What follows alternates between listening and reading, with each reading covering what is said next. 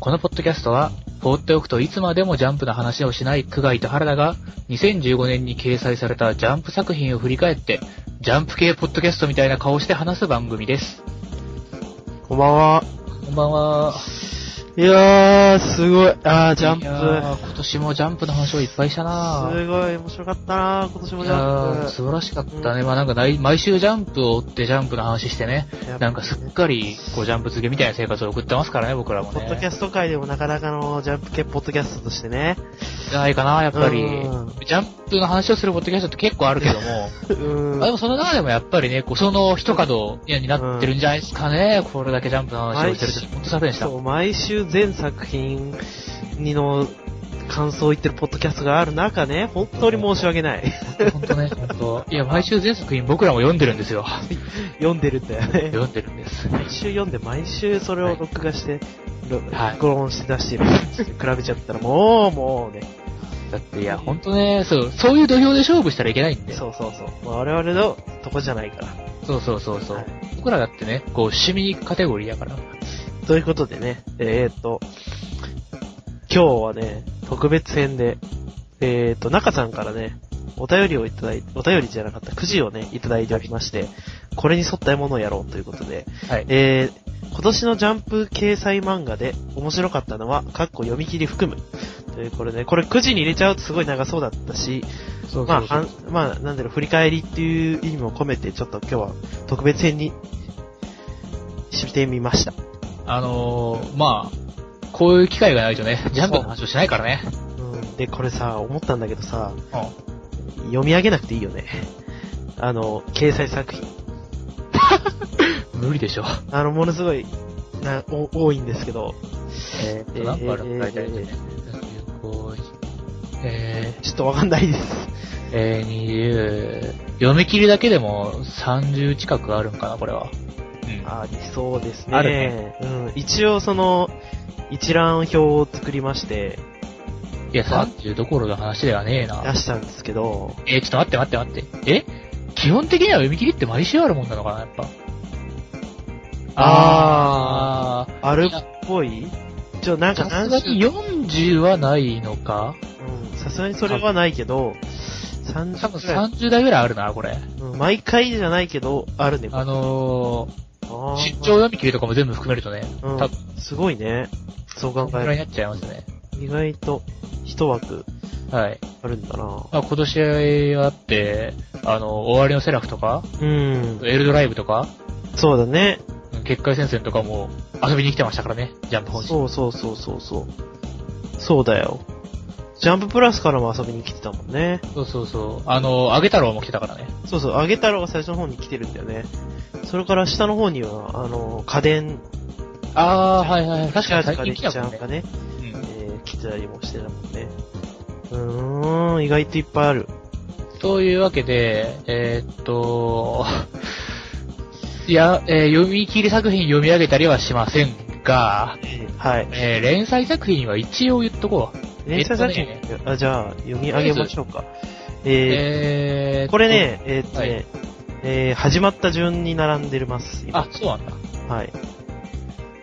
えっと、じゃあ、2015年の間に、その、終わったもの含む、そうそう。とりあえず一度でも掲載したものを、あの、多分、ハンターハンターは掲載されてないんで、むちょっと今回なしハンでター。ハンター抜きで、はい。で、ちょっとしかも、あの、抜けがあるかもしれないですけど、まあ、まあ一応、まあ出てきたものを。うん。はい。えーっと、こち亀、こち亀ね。ワンピース、えブリーチ、銀玉、トリコ、ニセ恋、配給、サイキクソウの災難、暗殺教室、直撃の相馬、えワールドトリガー、え磯部磯部、えー日の丸相撲、僕のヒーローアカデミア。で、この辺からだんだんうろんな感じになってきます。そうだね。えー、柔道図。これはもうと終わっちゃったやつだね。これは2014年から始まったのか。うん、みたい。 2015年入ってすぐぐらいに、えー残念ながら打ち切りになったこもののが1月、2月くらいに多分打ち切りになってる。で、柔道図、ハイファイクラスター、スポーティングソルト、卓上のアゲハあたりがざーっとこの辺で終わっちゃったのかな。で、えー E ロボット、うん。えー学級法廷、えー鏡神。鏡神はね、割と最近までやってたよやってね。たね。えーブラッククローバー、えー、改造人間ロギこれ一回話しましたね。ーですね。で、えー、ウルトラバトルサテライト。あ、これも。はいはい。格闘漫画やったやつね。うんえー、あ、ナルトガイエン。うん。はいはい。そうか短そう期か短期集中連載でしたけそうどだ。そうだ。えー背筋をピント、レディー・ジャスティス、デビリーマン、うん。懐かしシい。スコ・ブルー、モノノフ、サモン君はサモナーで、つい最近始まったバディ・ストライクということで。が、以上が今年連載されてた漫画ということで、あとは読み切りがいっぱい。 2015年間にね、はい。連載されていた、掲載されていた漫画ですね。確かに、レディー・ジャスティスとかもう忘れかけてたね。危ない危ない。もうデビリーマンは忘れてたね。あうん、ごめんなさい。ー。デビリーマンは思ってたより、持った印象だな。あー、逆にね。あの、いや、悪く言うわけではないけど、いや、そんなに嫌いじゃなかったんだよ、僕。うん。けどまあ、そんなに面白くもなかった。ベストブルーなんては、スパッと終わったなベストブルーはスパッと行ってしまったなうん、俺はね、結構スパッといった。モノノフは頑張っているね。モノノフはね、うん、黒金、お前連載してた人なんですけど、黒金ねってそううんあー、なんか、言ってたじゃん、モノノフの人の将棋はちょっとあれかもしれんみたいな。あ、あれ、ポッドキャストで言ったんだっけいや、ポッドキャスト外で言ってたけどあ、も、はい。だからこれよくよく見ると監修がついてるんで、あノノフ、はついたんすね、今回。へうん、え。これはちょっとね、俺割と面白く読んでますよ。あの、モノノフ、僕も結構正直今好きです。正直今。ということで、え一応この掲載作品、えっ、と、なんか連載していた打ち切りじゃない、読み切りじゃないもの以外で、えっ、と、何作品か面白かったものを、うんえーっがとねお、互いに、じゃあ、連載の方から、まあ、ちょっと出すのと、読み切りの方から、そうだ何ね、個です読み切り22くらいにしてますかじゃあ、う ?33、33の方が区切りがいいかな。ーん、いい、いいかな、いいけど、だ長くなるなうんみまあなんか、まあ、特別編なんまであ、これだけで1個で1時間ですから。まあそうっすね。うん。まあいいんじゃないじゃあ、 3つにしましょう。じゃあ、ベスト3を決めるということで、お互いの。ベスト3かそうだな順位つけなくていいよ、別に。ベスト3。読み切りの方はね、えー、大体絞れてきてはいるんだよな今。もう、読み切りは大体絞れましたね。あ、マジっすか。うん。早いなうん。問題は俺はむしろこの、連載、連載人の方がちょっと難しいかな。うん。まあ連載人からいつも楽しく読んでるやつを上から3つって感じうで。ん。そうですね。これがさ、うん。なんかもうちょっと大きいとこだと、あ、ポッドキャストがね、うん。あのーなんだろう、宣伝の意味を込めてさ、あなんか今応援してる、なんか新連載のやつとかを、あ。うん。こう、こういう時あげるべきやと思うんですよね。はでもこんなネットの端のポッドキャストなんで、あ。もう何でもいいそうい。ようことでもよくて、うん普段から楽しいよって言ってる漫画をまた楽しいよっていうだけでいいっていうのがね。ああ、なんかこれ読み切りも読み上げた方が良いかもしれないな無理でしょ。大体読み上げてもほぼ伝わんないよ、これ。うん。いや、なんかちょっだと、からあーってなるかタもイしれトない。ルを見て、ググってようやくああだもん。うん、そうだね。そうで無理すだよね。。そうですね。まあ、じゃあ、まあ、いっか。よし、じゃあ、どっちから行くまずは、じゃ決まってるのであれば連載。あ、のあ方じゃあ連載の話しますか。うんじゃあ、えー、っとね、うーん、まあ僕から行きましょう。はい。えー、これ被った場合どうなるんだ被ってもいいんじゃないですかじゃあ、別に問題はないでしょ。えーと、じゃあ、日の丸相撲ですかね、まず。まず日の丸相撲。今はーい。年面白かった連載といえば。いや、すごいね日。の丸相撲面白いね。ついに、この大会がうん。始まったもんね。まあ全国大会編に今から入るわけですから。地区予選が終わって。いやー、日の丸相撲すげえわ。うん。迫力が、なんあか、の、相撲を見見たくなるもんな日の丸相撲は読み切りも僕読んでたんですけど、うん。あの、ほぼ設定は変わらず。あ、そうなんだ。ああいう風に、身長のせいで昔強かったのに今もう、なんていうか、業界では落ちたと思われてる主人公が、うん。あの、主人公造形もほぼそのまま日の丸くん。あ、そうなんだ。高校で、その、絶え間ぬ、そのね、中学時代の、その修行により、ついに帰り咲くみたいな。うんうんうん。で、あの、大関さんポジも、普通に大関さんがいて、ああ。ゆうばさんポジもゆうばさんがやってた。すごいなそうだった。あの、そのまま来たってことはやっぱり編集部もあれありだなって思ってたんだよね面。白いなと思ったんだろうな。で、しっかり受けてるもんな。この時代に相撲のまま漫画でここまで聞くとはもう、すげえもなうなかなか思わないよね。 ジャンプで相撲かすごいよね、これはちょっと。あのー、日の丸相撲ね、やっぱり、まあ僕、この後挙げる作品についても、まあ同じようなことを多分言うんですけど、これね、僕自身は、かなり、その、ジャンプ漫画をさ、読むときに、あの、その作品のなんていうかさ、ストレスフリー加減というか、あー、なんかこう、突っかからないのがいい。そう、なんかね、あの、まあ主に登場人物が気持ちいい奴らかどうかみたいな。うーん、いいつも言ってるよね。が、その漫画全体評価にすごく関わっちゃうんですよ。でこれ、いはい。明らかに、そう僕個人の感性の問題だし、うん。あの、みんながそうだとは全く思ってないし、うん。あの、私、こう、まあ、なんて言うんですかね。あの、 な、なんだろうな。だから、な、な、なんつうか、こう、褒めるときにさ、漫画を。はいはい。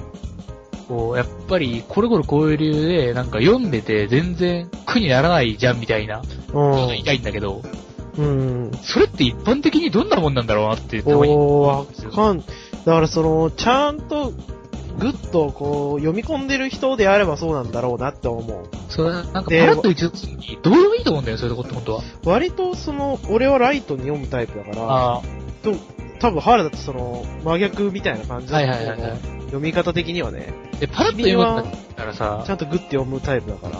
あの、むしろ、なんていうかな、あの、もっと記号的な分かりやすさが欲しいし、うんあの。そうそうそう。もっと絵絵でわかりやすい方が、俺はわかりやすい。すごいよな、それやって思うんですよ、僕も。だってもうなんか、数コマ飛ばして読んでるレベル、あちょっと。でセリフ長い時飛ばしちゃうとかさ。あ、あの、小説とかと同じ読み方をするから、漫画も。うんこう小説とはね、やっぱ漫画ちょっと違うかな、ステージが。あうーん。あ、あの、それですね、なんで今その話をしたかっていうと、うん。日の丸相撲はですね、うん。すっごい僕としてはストレスフリーというか、うんあの、うまーくやるなっていう漫画ってあるんですけど、うん。同時に、絵的な、その、わかりやすさもすごく突き詰めてある漫画だと思うんですよ。あのね、日の丸相撲は、正直、その、俺今年からまたちゃんと本格的にジャンプを読み始めた、うん読み直し始めたんですけど、うちょっと俺も入れたくて、はいはい。このベスト3に1票、はい。みたいな感じで。いやー、絵がね、そこう、迫力がもうすごくて、う。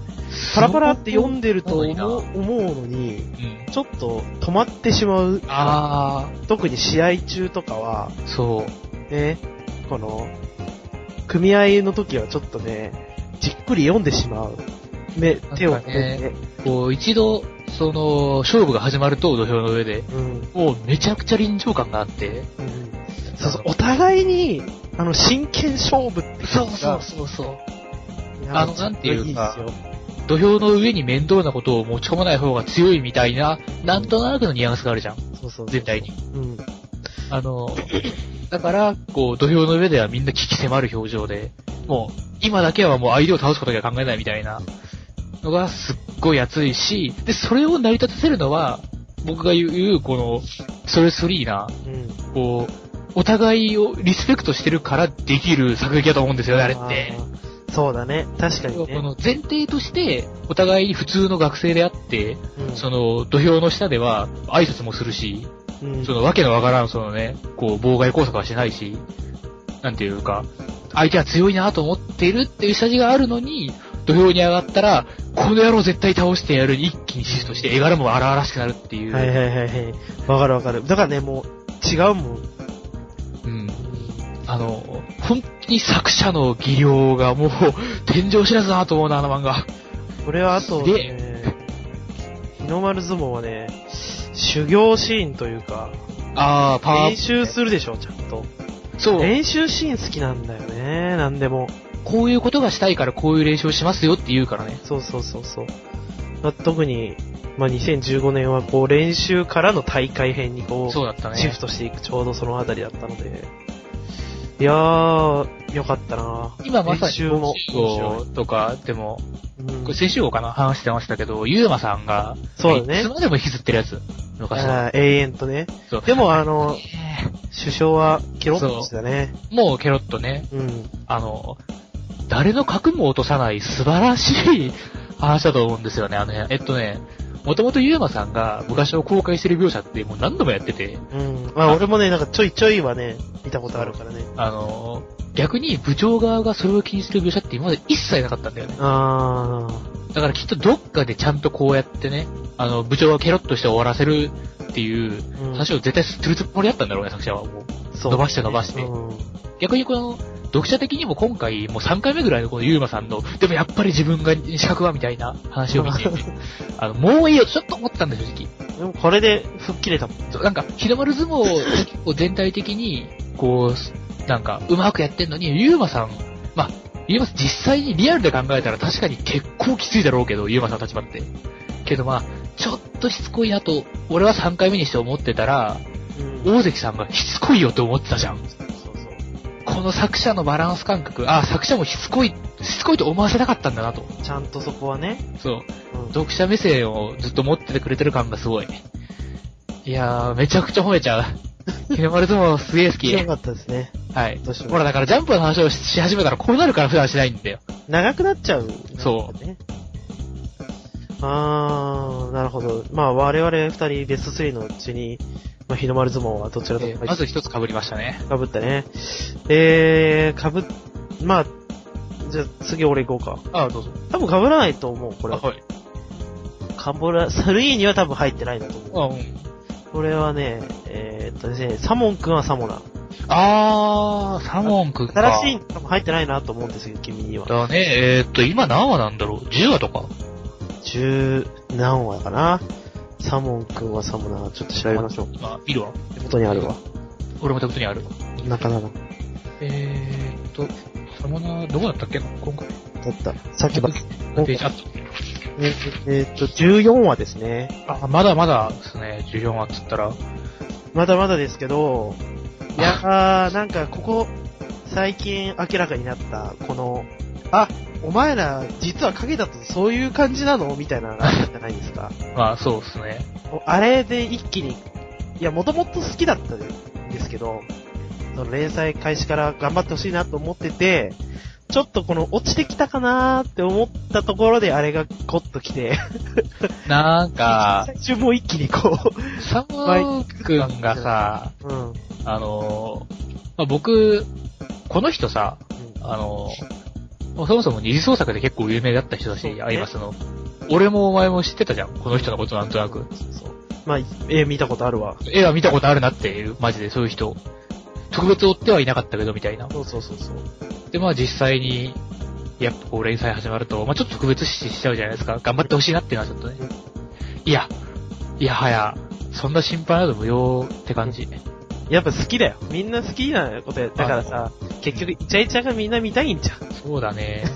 なんかね、サモン君はさ、悩みまあさ、確実にさ、ん。うん。うん。あのー一番最初始まって1話、2話、3話ぐらいのサモン君が、あの、土下座で、うん。あのーすごいこう、付け入る隙がなかったところから方向転換はしたじゃん。そうだね。あれは多分、愛らしいキャラの方。そう多分、こう、最初からあそこまでするつもりはなかったと思うんで、ここまでこう、柔らかくするつもりは、上から来たのかなもしかして。何かしらの形でこう、ちょっと手こ入れは入ったんじゃないかなとは思うんだけど、なんで、せ成功してる感じはあるけどな。なんか、とっつきやすくなったよね。うん、だいぶ。サモン君が、最初さ、うん。こう、なんか自分がサモナーとか言ってて、いきなり自己紹介で、あの、すっげえ痛々しいやつかと思いきや、あの、本当にサモナーですごいつ、なんか力を持ってるよっていう話かと思いきや、今のところ、本当に痛々しいやつだからな。そうだよね。まだ痛々しいやつね。あの、痛々しいと思わせて本当に特別な力を持っていると思わせて、特別な力を持ってるけど本当に痛々しいからな。それはそれとして。何がしたいのかって言ったら、もう痛々しいことをしたいだけだからね、あれは、そうね。、彼は痛いからなそう、サモン君はマジで痛い友達がいないやつなんだよっていうそうそうのをはっきり表したのが良かったよね。でも、テッシーが、うんティッシーが仏だからくれて、そう。付き合ってくれてるっていう、この構図は、まあ、受けるよな。俺も好きだよ。わかる。で、放課後はイチャイチャしてんだぜ。だって、ねじゃあ帰ろっかってなやろるっんだかっぜ。て。そんなん、一緒に学校行ってしね。本当だよ、一緒に。で登下校一緒なんだよ。休日も一緒だよ。カカフフェェ校ちょっと放課後一緒にいるんだぜ。カフェも一緒に行っちゃうんだぜ。あまあいいなぁと思って。 やっぱ好きだなぁ、ああいうのは割と。まあ殺伐としてないから。ー。な、もうなんか、作者もだから、こういうさ、こうなんか、どういう形でイチャイチャさせるかっていうのを考えるのはやっぱり二次創作の醍醐味ってところもあるし、わかるわかるわなんかか実力がついてるよ、その部分について。る。ううんん。その辺はなんねか、やっぱり、こう、年月って大事だなって思いますね。まあやりたいことやってる感もあるな、そうだね作。者がね。作者はちゃんとこの二人に燃えてるんだろうなってのは伝わってくるね。そういう感じですかね、僕は。僕も大好きですよ、うんサムナー。いいよね。でもベスト3に入ってないなと思ったけどね。い。入ってはないな、確うかんに。。じゃあ僕はちょっと、ベスト3に入れてみました。ああ。うーん。えー、では、そうですね。はい。サイキクスオの災難。うーん、もう、ここは、安定ですよ。ジャンプに今欠かせない中堅ギャグって感じ。ベテランですよ。だ から、この人もね、この一個前の、僕の私の勇者学っていう、あああ、勇者学ね。懐かしいなれを読んでましたね。読んでた読んでた。で、勇者学の時と比べて、やっぱり一番大きく変わったのが、うん。うあの、 ほら、これがだからね、ん、こう、不快な描写が減ったっていう、ああ、確かに、なんかサイキクソの方が、まあ、主人公がうざくないから、サイキクスの欲しいところはさ、サイキくんがさ、マジいいやつなんだよな。まあ、基本善人だからね。ちょっと、このいいやつなんだよ、こいつ。しかも、す最強やからね。そう、あの、もう作中最強が揺るぎない状態で、うん。あのー、なんていうか、作中最強が揺るぎない状態のメンタリティじゃないよ、こいつ。うん。あの、なんていうか、うま確くそうさ、この、麻生先生のさ、うん。この作者の実力で隠してるけど、うん。こいつ正直鉄心並みの天使やからね。うん。すげえいいやつだよ。ちょっあと、の、当たりは強い浮いてる奴ら片っ端からね、友達にしてるし、うんいやー面白いよ、やっぱり。なんかね、あの、本人は、まあ、自分が見てて、こう、なんかちょっと嫌にならない程度に手を貸してあげる、うんみ。たいなスタンスのまま、こう、周りになんだか人が集まってくるみたいな、あの、すごい好 き。好き。好き。本人が、こう、集めようとするんじゃないけど、人が集まる系の主人公すごい好き。いやまあまあまあ、それは主人公に魅力があるからだもんね。だって、そう。なか、なければ、まあ、集まらないですし、そう集まるような主人公はやっぱ魅力があるんでしあの、サイキックスオのね、やっぱりすごいところはこのキャラの強さ。ょ。そうだね。みんな、いいやつだからなギャグのそのレベルとかは、割と普通だと思うんだよな。いや、面白いんだけど。今週のオチとかもね、 ああ、えそれはもうサイキックそうじゃないと許されねえと思ったわ。普通にやられたら、ムカつくレベルなんだけど。だって横、横の帯でこう、謝ってたじゃん。でこういうのをたまに、この、入れてくるじゃないですか、この人。そうそうそうそう。あの、なんだけど、この人のやっぱり強いところは、あの、まあ、まあ主人公だけじゃなくて、テルハシさんと粘土だな、俺は。あー、テルハシさんね。だって、テルハシさんは、この人別に画力が高い方じゃないからさ、うーん。あの、もう宇宙最強の美少女みたいな設定なの に、まあ、まあまあまあ普通に美少女くらいの容姿じゃないですか、実際には。そうや絵的にはねうん。けど、いる感じ。その、テルハシさんのキャラと、その周りの描写で、宇宙最強美少女を割と無理なく受け入れられちゃう。だから最強に、本当に最強なんだなって、もう、そクソ以外 には、メロメロなもんね、みんう。な。なんか、テルハシさんが学食に行ったら、その、学食のおばちゃんなんで同性なのに、あまりの美しさに普通の酢うどんが、なんか5人前ぐらいのスペシャルうどんになるみたいな。 伊勢エビとか乗ってるやつ。あなあいんうで伊美勢少エビがあるん だよ。わかんねえけど、わかんね仕入れてんじゃねえよって思え。うちょっ。と喫茶店に寄ったら、貢ぎ放題の逆握手会みたいになってみたいな。なんかそういう、なんかね、宇宙最強の美少女ってことを忘れないあの感じで、何よりいいのが、テルハシさんが自分で自覚してることでそれを、誰よりも。うんそうだよ。それ、それがあるからまたキャラ的に面白いんだよね。しっかり。うんあれが完全天然だったら、いや、それはそれでちょっと面白い気がするけど、そうそう。なんいやか、、なんかさ、ああいうの自覚してる系ってさ、そこまでいかないじゃん。そう、うざいんです学よ校ね。ちょっ1くらいまでじゃん。となんかその、そ、だからこそ、その辺なのにあんま調子乗ってるのが鼻につくし、あのー宇宙1位な上に傷、自覚あるからね。そう、宇宙一だもんな、私はしょうがないな、もう、と思ってる感じ、あの、あれは、あれはいいさんよが。善人なのかなうんそうだね。これも照橋さんが割と一貫して、あの、メンタリティが、まあ、ぼちぼち普通の、なんていうか、理解できる人というか、宇宙最強美少女の力で、こう、なんか、世界征服するわけじゃなくて、うん。なんか、ああ、そうだね。普通にね。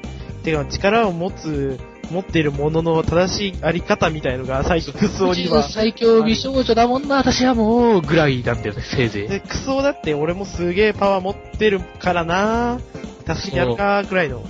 あれがだから対比的にね、クソの方は、その、ううんざりしてて自分の力に。そうそう。でも実は結構頼ってるし、自分の力にねう。ん、だし、寺橋さんは、あの、バリバリに自覚した上で、あー、もうしょうがないだろうと思いながらバリバリに教育してるという。うん。面あの、白い寺よ橋。さんのキャラを、こう、うざくない、うん。めんどくさくないように落とし込んでるのは、あれはもう完全に、その、作者が最新の注意を払って使ってるからだと思うね。寺橋さんのキャラ。うん優秀学の頃と比べちゃうとだいぶ、そうだね。全ルシャ然、ークの頃は結構みんなクズだったから、周りが 結構きつかったからね、キャラがね。うん。そう考えると確かに。だからこ先生そも、クズ、部員もクズで、うん。サイクソーも長いことやってるでしょ。そうだね。えっ、と、いつからだこれ。 2012年からだね。あしかもこれ読み切りがその前に何本も連載されてたからね。ああ、そうかこ。のサイキックスの災難っていう読み切り が、もう、1話、2話、3話と、どんどん、あーなってて、で、あの、粘土とか、あの、寺橋さんとかも嫌と思うし、その時、カイドウもいた。あ、もう本当に。そう。で、こう、読み切り分だけで単行も1巻分ぐらい、あ、そあう。の、あった上での、やっぱり連載したじゃん、みたいな。うんするつもりだったのお前、みたいな感じだったよね。そうだろうね。あの、粘土もね、その、僕の私の吉原だったら、あの、上反田正幸だっけなんか、そういう不良いたじゃん。ああ、なんかいた正気幸だがっすたると。思う、多分。うんそういうやつのポジなんだけど、一番頭が悪くてやべえやつっていう頭がおかしいくらいのね。けど、粘土いいよな。その年度いいやつなんだよな普通は本当に善人だからな。そう。年度の不良要素って、本当にこの、割と、なんかか、そのすぐ暴力に訴えるところぐらいで、そう頭が悪いから、そう。あのーあんまり、なんていうかさ、実際に殴ってるとこないし、うんそんなには。そうだよ。そう。もうだって最近なんかすげえおとなしいじゃん。あの、何より年度割と人の言葉が通じるんだよね。いや、最近話が通じるようになってきたって思っている通じるからう、ん面倒くさいことになりにくいという。とにかくそういうわけで、あの、なんか、探り、なんか、なんだろう、キャラを作る力はめちゃくちゃある人だなと思う。安定してすごく楽しく読めましたね、1年間。 1年間安定してたな、サイックスは。そういう感じか。はい。えー。じゃあ僕、ラストもう一個。あ、3つじゃなかったっけ3つずつだけど、俺日の丸相撲入ってくから。ああ、そうやな。そうそうそうそう。えーっと、まあ、暗殺教室かな。あうーん。これは、まあ連載してるのも面白かったけど、まあアニメ効果もあって、ブーストされてるね、俺の中でね。あ、まあ、暗殺教室、そうか、アニメやってたよな。そう、アニメ1期、2期も今度やって、で、今年はだって映画、実写映画化もして、そうですね実。写映画の続編も決まってても、だね。うん。今年はもう、暗殺教室イヤーだったじゃないですか。そうだね。それに、もう負けないくらい面白かったかなと。ああ、暗途殺中から入っても面白かあったねー。暗殺教室はね、面白いよ、まあ。うんあのー、まあ、ネウロも大好きだったし、俺は。ああー、ネウロね。のそうネウロも良かったよ。ネウロの頃から好きだったけど、やっぱり面白い。まあ、やっぱこう特殊な環境で、うんうんこう、描く漫画が、まあ、好きなんだろう、商人も。うんままあ面白いなとは思うんですけど、なんだろうな、暗殺教室今年1年の漫画っていう印象が薄くて、俺なんか、あーまあ今年はね、まあ多方面に活躍したっていう感じじゃないですか。過去そう編まあそうか。多くは過去編に費やしてたじゃないですか。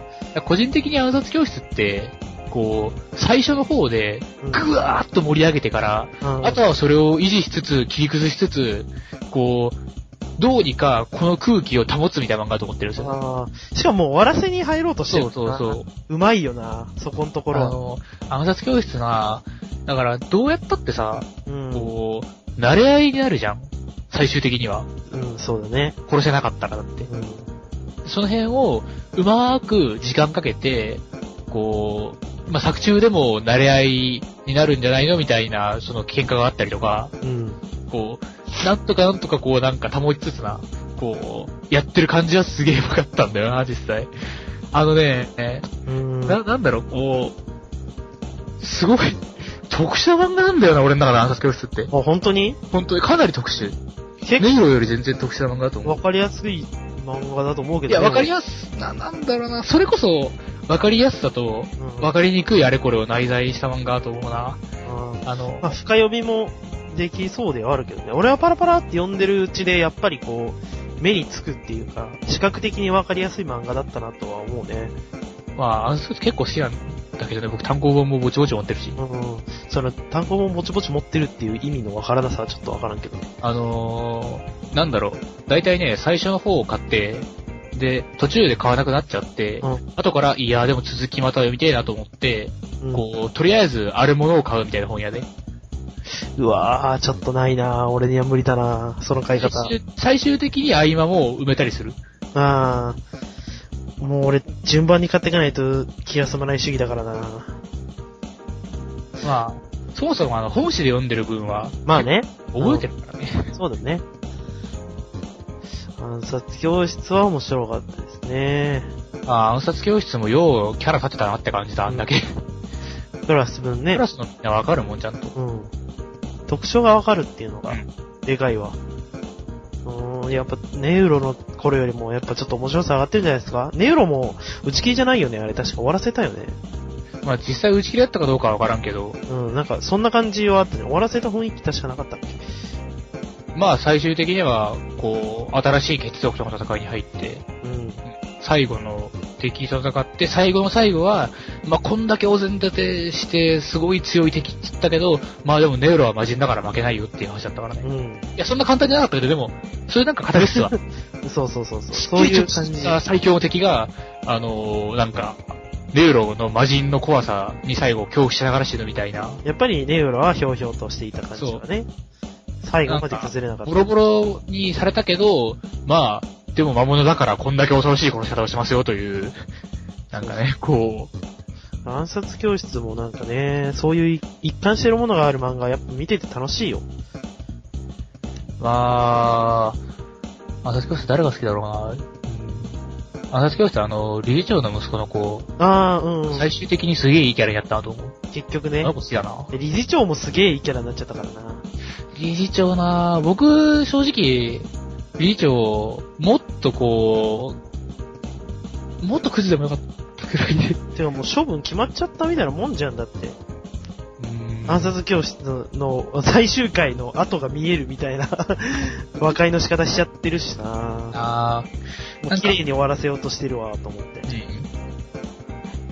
うん。なんかこう、特になんか理事長は、あーもう完全に報いを受けるルートから外れたなと思うと、なんかちょっとこう、もやっと僕はするんだけどね。あ、本当に。なんかもっと理事長は一回物理的にもっと痛い目を見てもよかったんじゃないかなって。これから痛い目見るんじゃないあるかな、理事長。ないかなもうないか。だってあの、体育祭の後とかで、うん。その、なんか、理事長の息子に協力してあげた外国人4人組みたいな。おうあ、その辺読んでないんだっけ読んでない。あの、理事長の息子が体育祭で E 組叩き直そうとして、うん。急遽留学生として自分の友人を、そう、世界各国から呼んできて、はい。アスリートみたいなやつらを。そう。うん。完全に薬やってるような奴ら を。で、も結局負けちゃうんだけど、E 組に。うんうん。あの、それで、理事長に責められて、息子が。けど、そこでね、すぐに、こう、実際にその理事長の息子の友人だから、こう、その留学生たちが来てくれたわけですよ。うん。本当にそうだね。。おい、お前の息子は頑張ったろ、みたいな。うん。あの、人を失敗から学ぶんだ、みたいなね。ああの彼に期待するのが親としての本当の愛情じゃないかみたいな覚悟というわけですよ。言うんだ。そしたら、その、理事長が、はこ、いうまあ、ボッコボコにするわけですよ。それ、そいつをね、完全に薬やってるような4人組をズタボロにするわけです、物理的に。すげえな。そう。で、あのー、なんて言うんですかね。 こう、彼らかわいそうだったなって。めっちゃいい奴らだったんだよ。まあ、そこまでかばってね、彼ら、E 組に恨みがあるわけでもなんでもなく、本当にただ、日本の友人に誘われて、彼を力になろうとしてきて、負けて、でも彼を親からかばってあげて、うんで、挑発されたから殴りかかったらボッコボコにされて、もうやめてください、助けてくださいって言われされたんですよ。うわぁ理事長もっと痛い目見てもよか ったんだよって思ってる。理事長えぐいなぁえぐかったんだよな、本当に。なるほど。そそれはちょっと、からこういうことを繰り返してるから、彼の息子もあんな風にやったんだろうなとも、あ分かるような描写あったんですよ、 実際。ひねくれるわ、それ。そう、目の前で見せられたり自分がやられたりしたんだろうなって。ね。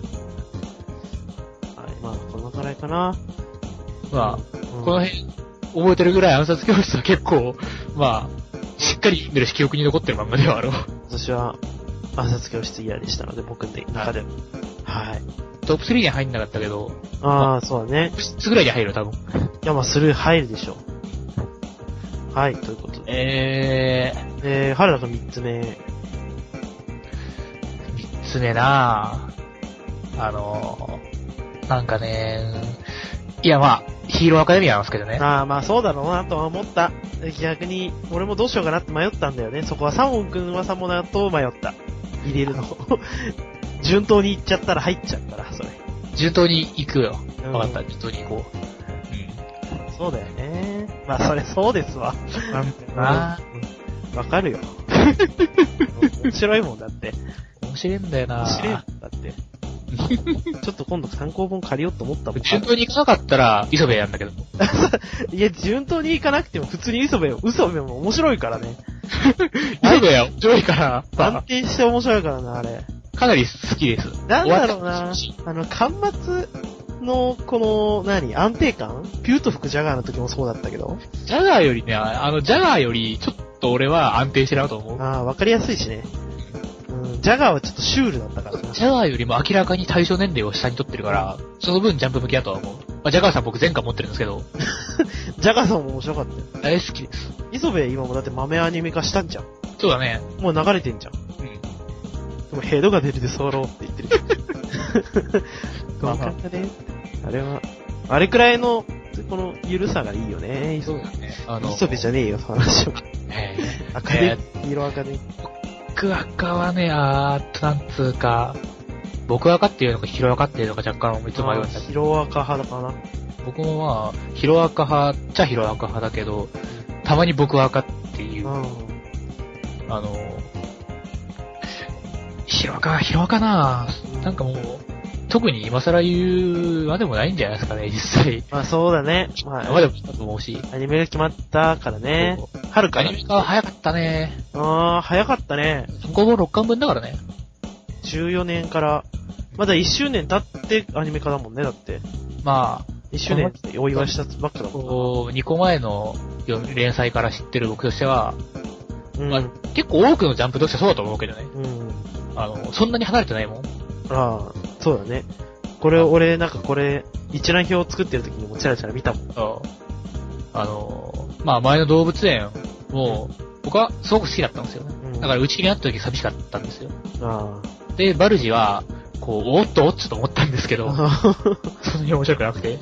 あの、なんか、こうやって、ヒーローアカデミアを読むと、本当に作者のね、こう楽しんでる様が浮かぶようで、 ヒロアカ読んでるとワクワクするんだよなすごいよな。この人はあの、アメコミが大好きで、うん仕事場もアメコミのフィギュアがずらーっと並んでるような人。おーすごいなあのー、もうね、なんていうかな、現 れてるし、その愛、うんこう、アメコミをオマージュ、リスペクトした中でも、こう、たださ単純にそのまま落とし込んだら、やっぱ違和感が残っちゃうから、うん。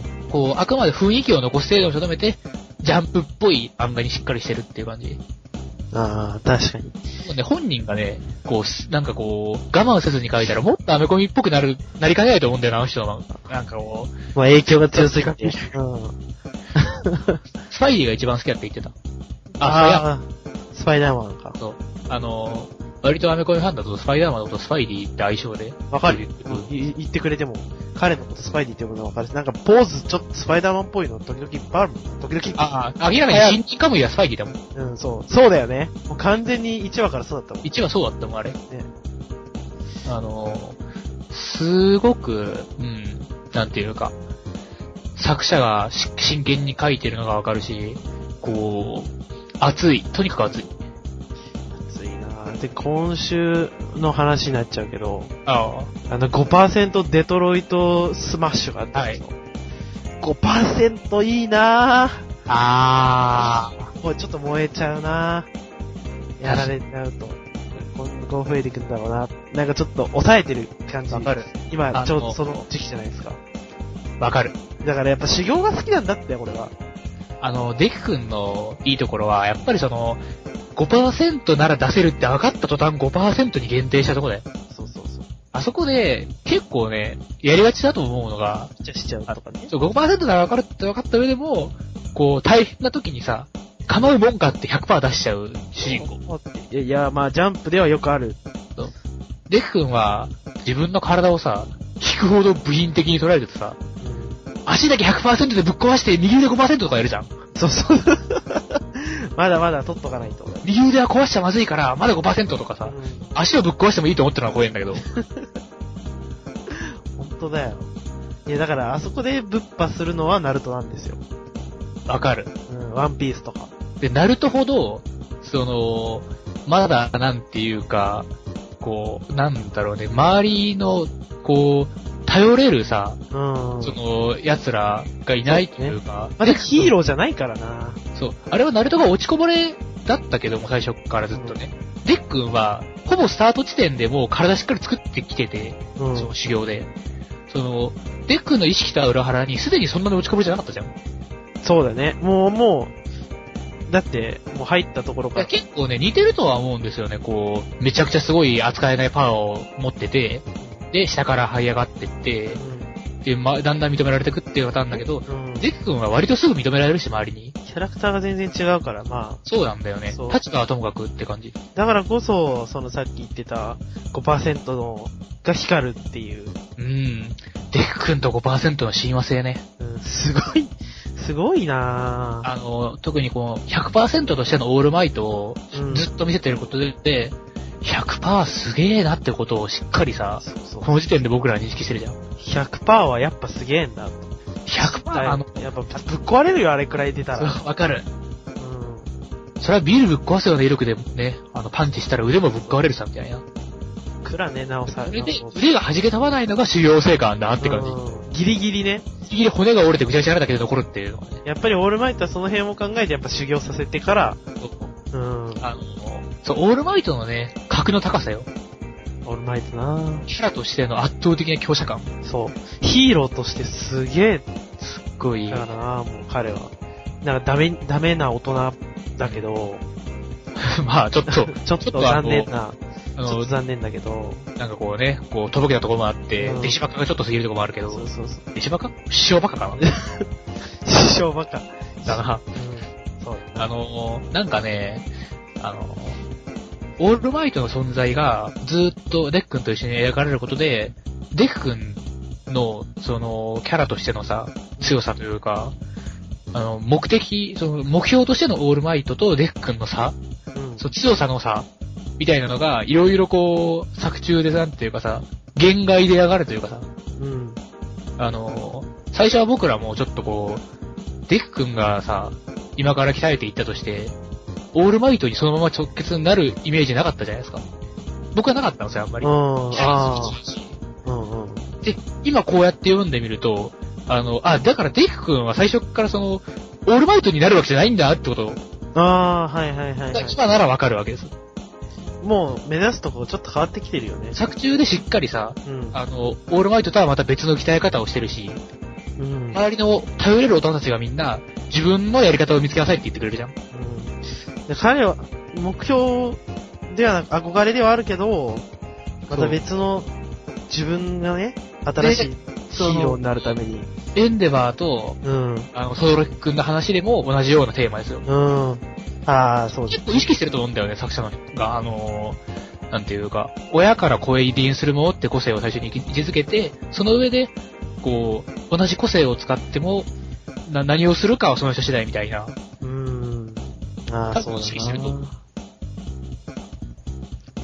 いやー、能力者としても面白いしね、普通に。能力もとして結構、あのー制限なしで、うんどういう能力でもありそうなのがいい。伸びるんだっていう、そのそう個そう性も。今、今やってるけどさ、あまあ、伸びることは伸びるのは分かってるんだよな。 うん、それは伸びるだろうけど、個性、身体能力だもんね。うん、そう。つなんか言われてみれば伸びるだろうな限界まで引き上げていって、彼らがまた限界まで能力を使えるようになって、で、また今、彼らがさ、考えうる限り最高の手を使ってるわけじゃん。うん。うん。この、対先生編とかでもそうだったけど、テストで。うん。うん、また強くなっちゃうんだろうなあの面ー白いな楽しみだよ。先生側もね、うん。この間の対先生編では、うん。明らかになんか棒立ちばっかりだったし、うん。あのーちょっと棒立ちじゃない、結構しっかり棒立ちするやつには勝てなかったし、そうそうそう。一気にやられちゃうとね、やっぱり出されちゃうと、先生もやっぱまだ、まだまだ、こう、まあ、抑えてんだなっていうのがわかる。まあ、とても本当に、もう全部好きです。ヴィランもめちゃくちゃ、あのー魅力あると思いますし、そう、ヴィランもかっこいいんだよなマジ、ヒロアカから金もらってるんじゃないかってレベルで翻訳来るから。 払ってるからね、こっちは単行本買って。うん。ま あ、いいっすねもうそろそろじゃあ、いいっすかそろそろ読み切りの方に行ああ、読み切りかきたいなと思う。